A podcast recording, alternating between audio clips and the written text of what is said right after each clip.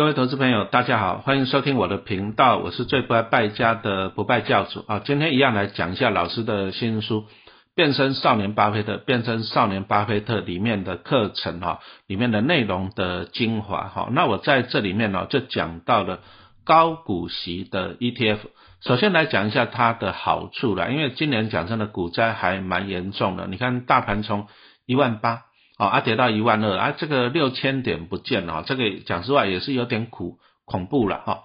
那这个时候的话，有时候讲真的，有时候每次买了股票，看到它跌了，买了以后，哎就就套住了，啊就套住了。本来想去护盘，就变成套牢这样子哦。想逢低加买变套牢。那其实，在大盘大环境不好的时候呢，哈，我还是觉得先保护自己。啊，保护自己比较重要，因为我们看你说像联发科好不好？哎，股价也腰斩了，对不对？台积电好不好？六八八涨跌到三八多了，哇，三百块不见哈。所以说，在股灾的时候呢，保护自己是最好的方法了哈。那第一个当然就保留现金嘛。那第二个，如果说你要抢短的话，那高股息 ETF 就是一个不错的标的哦，进可攻退可守了。什么意思？你就抱着哈，如果套牢你就领股利哈，每年领个。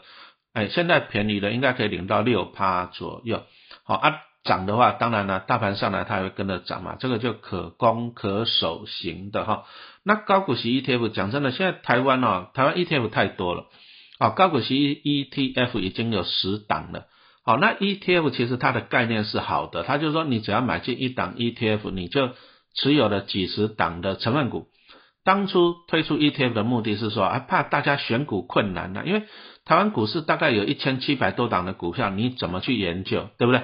好，那以前的话，那很简单，有 ETF 嘛，你就买零零五零、零零五六收工就搞定了。零零五零有五十档市值最大的成分股，二零零五六就是从哎市值前一百五十档里面挑选预测未来一年高股息的三十档成分股。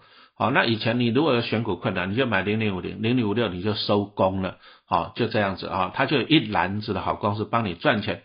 但是后来的 ETF 就是诶蓬勃发展了嘛，因为零零五零跟零零五六毕竟也是讲实话也是比较早期的商品啊，一点零的啦，啊，大概是二十年前的商品，所以说他们的规划的方法哈就比较古早啊，比较比较早期的，所以说后面就推出新的 ETF，那就是从指数上面做最更新的优化，好，那目的就是打败这些老牌的 ETF 嘛，对不对？好，那现在变成 ETF 又太多了。光高息高股息 ETF 来讲，台湾目前有十档，就是国内的。哎，那这样子又变成选择 ETF 的困难了。好，那没关系啊，你研究十档高股息 ETF，总比你去研究一千多档的股票还要轻松嘛，是不是？好，所以说陈老师在书里面哈，就先讲解一下什么叫做高股息的 ETF。那 ETF 的重点还是它的指数。什么叫做指数？啊，比如说我们讲到了，它就是持有几十档成分股，那那到底是哪几十档？那每一档占占几趴？这个谁规定的？这个就是由指数来规定的哈。所以说，其实指数就是 ETF 哈，它的投资逻辑啦，它的选股策略投资逻辑。那 ETF 就是啊高指数就是 ETF 它的 DNA。啊，会决定它未来的报酬表现这样子啊，所以说我在这个课程先给大家先认识一下什么是 ETF。好，那接着我们上一个单元我们有讲到了，，ETF 的净值嘛，对不对？净值怎么计算？好，那如果说股价超过净值，这个叫做溢价，就是超过的意思啊。比如说它的净值是一百块，结果股价是一百零五块，那这个就溢价的五块钱，好，那这溢价就高达五趴，对不对？那你想想看哦，你愿不愿意用一百零五块钱去买一百块的价值？哈，你你当然不愿意嘛，对不对？哦，所以说当市场上出现溢价太高的时候呢，哎，你先不要去买啊，因为太贵了，你就等那个溢价这样跑回去就好了。哦，那或者说呢，哎，你看到溢价太高了，你可以先讲，先把它卖掉。比如说涨到一百零五块，把它卖掉，啊，等股价再回到净值一百块的时候，我再把它卖回来。哎，那我也可以赚这个溢价的价差嘛，哈，所以说这个是 ETF 它的一些操作的概念。好，那 ETF 通常啊，它的股价跟净值会联动的，因为当你溢价太高的时候会怎么样？那大家就先把股票卖掉了。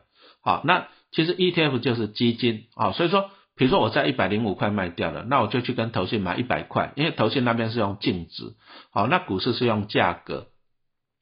所以说，当你大幅溢价，我就在市场上一百零五块卖掉，卖掉以后我去投信跟他买一百块，好，那我就可以赚这五块钱啊。不过这里提醒一下，你如果要跟投信申购，它的基本单位是五百张，好，五百张起跳，好，那你如果一百块来讲哈，股价是净值是一百块，那一张就是十万，好，那五百张就是五千万，好，这样子清楚了吧？哈。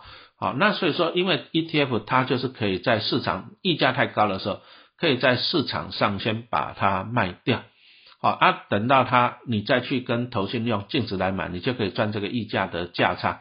所以说，因为这样子的操作，好，所以说其实它的溢价空间很小。所以说，一般的 ETF 来讲，它的折溢价空间大概就是加减一趴以内，哈，一趴以内。啊，如果说超过三趴，那陈老师就会去做什么？啊，就要去做啊！刚刚讲到的，就是哎，先出再买回这样子哈，这个就是指到的是它的操作。好，那高股息 ETF 我们刚刚讲到了啊，你就要看它的指数，因为它的股价是跟净值联动。那净值的报酬率，净值怎么走，就是看它的指数。好，就是它的投资逻辑，就是 DNA。好，那我们刚刚已经讲到了哈，就是零零五六来讲好了，拿零零五六做例子，它是二零二二零零七年。哦，十二月底发行了，那你看距离现在呢，哇，也也十五年前了哈，所以说它是算早期第一期的指数逻辑了，哦，它就是从台湾市值前一百五十大里面预测，哦，有指数公司预测啊，未来一年高配息的三十档成分股，哦，它是用预测的方法，那预测有没有可能错误？啊？就有可能了哈。举个例子来讲哈，比如说它在哎去年纳入了长隆，好，那后来又纳入了阳明。啊，因为他预测在去年他们赚很多，所以预测今年会配很多。哎，啊，结果真的也对啊，今年长隆跟阳明都配很多啊。好，所以说他的预测他是用股利来预测，但是问题来了，你拿到很多的股利，可是呢，你股价没有填回去，你还是赔钱呢。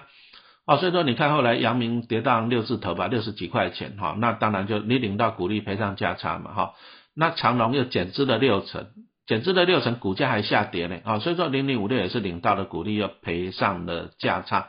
这个指的就是说它的指数的逻辑哈，它就是早期第一代的用预测方法哦，就像说陈老师以前在学校教书嘛，那我要派学生出去比赛，我就预测哪几个同学比较厉害啊，出去了啊，出去就要听天由命了，因为我预测可能准，也可能不准，哦，这个就是预测的盲点。好，那后来二零二零年哈推出的叫做零零八七八哈国泰高股息永续高股息的哈，那零零八七八它的指数的特点就不一样了，哦，它就是哎跟零零五六就完全不一样，零零五六是预测未来一年，哎那零零八七八它就是统计它过去三年跟最近一年的表现，哦，它是拿过去跟现在的好学生，而零零五六是用预测未来一年的好学生来选股，好，那我们很多事情你还是要回到原点嘛，什么叫做原点？我为什么要买进 ETF？我为什么不自己去选股？因为我就不想自己去猜这只股票好还是那只股票不好。我自己不想去预测，我才买 ETF，让 ETF 帮我选股嘛，这样没错嘛？那你看零零八七八它的选的方法，哎，它就没有人为预测的风险，它就是挑这张股票过去三年跟最近一年的表现，哎，它没有人为预测的风险，这是它的指数的特点。好，那零零五六它的指数还是预测。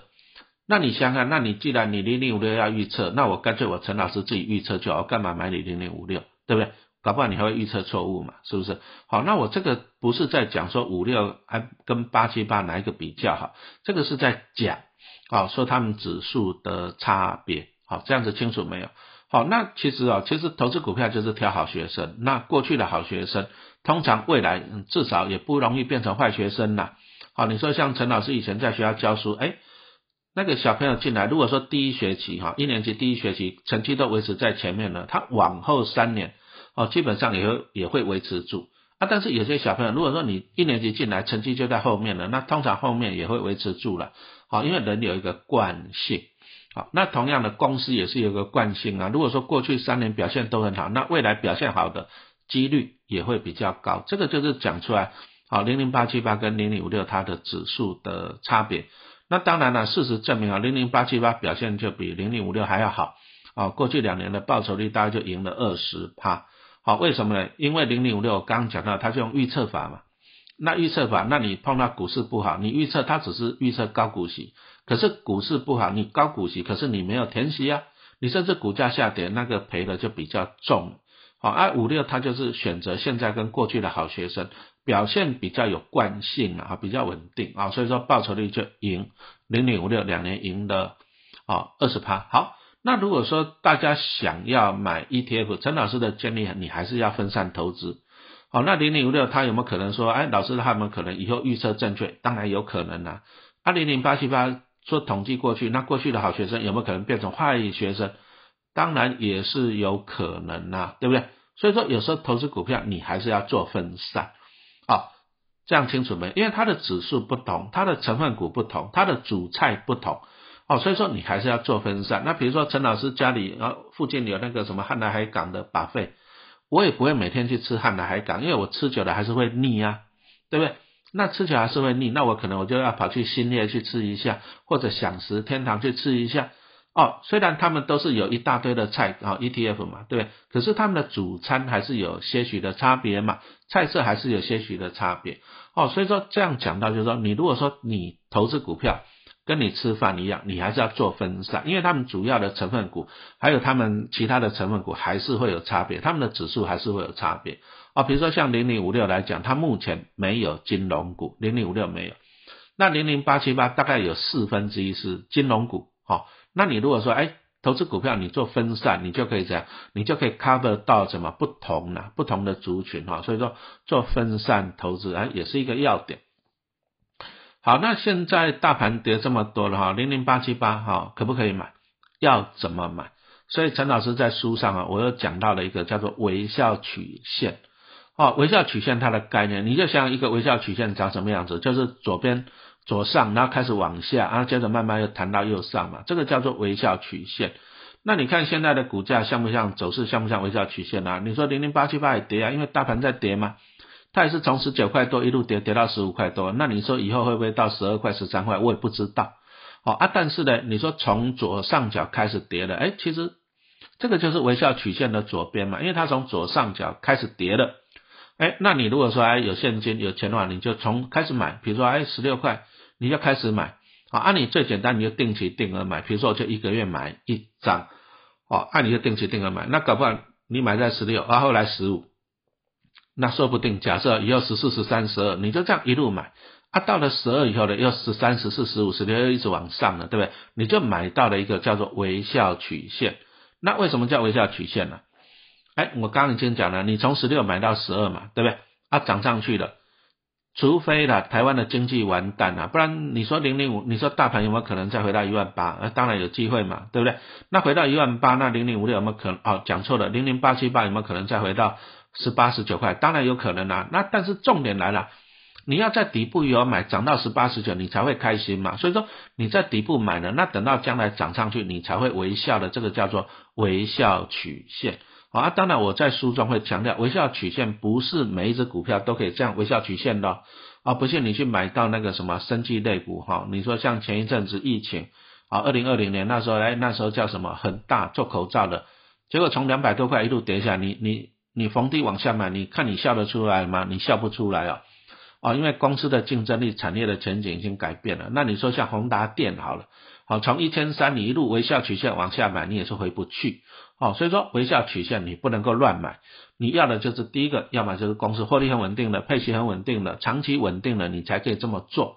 那至于像零零八七八这种高股息 ETF，啊，其实它已经分散到三十档成分股了，而且它每年哈大概零零八七八它是一年汰换两次成分股啊，就是每年的五月跟十一月啊，它一次最多可以汰换五档，它不会一次全部三十档换掉，因为这样一次换三十档这个工程太大了。好，再来就是要很多的交易费啊税啊，所以说通常 ETF 它都有设定啊，设定缓冲。啊，比如说像零零八七八跟零零五六，它的缓冲就是十六趴，好，那你三十档乘以十六趴，你就算出来五档，所以说它每次换股最多就是五档，好，所以说你常看到什么五进五出，好，就是这样子。那零零八七八它是每年的五月跟十一月啊会调整成分股，啊，所以说你就这样子想嘛。哎，八七八，你最起码它还是高配息的哈，过去一年大概配了一点二，好，那你看看哦，它是低配息的，每次大概配零点三左右，哈，那你这样子想想看哦，第一个它有三十档成分股，不可能同时倒闭嘛，高股息 ETF 它最迷人的就是它不可能同时倒闭，所以便宜你就慢慢买，微笑曲线你就慢慢买，它不会倒闭变壁纸，因为它分散到三十档，而且它会定期的太弱换强，除非台湾股市完蛋了，除非台湾完蛋，不然你永远有三十档。那这种股票来讲啊，防御性就很高，因为它不会倒闭。那再来，它有稳定的配息，好，那所以说呢，你就可以在在股灾的时候，哎，往下买，这个叫做微笑曲线，你就慢慢的买，往下买，好，啊，你就用时间换取空间，那等它涨上来了，你就可以这样。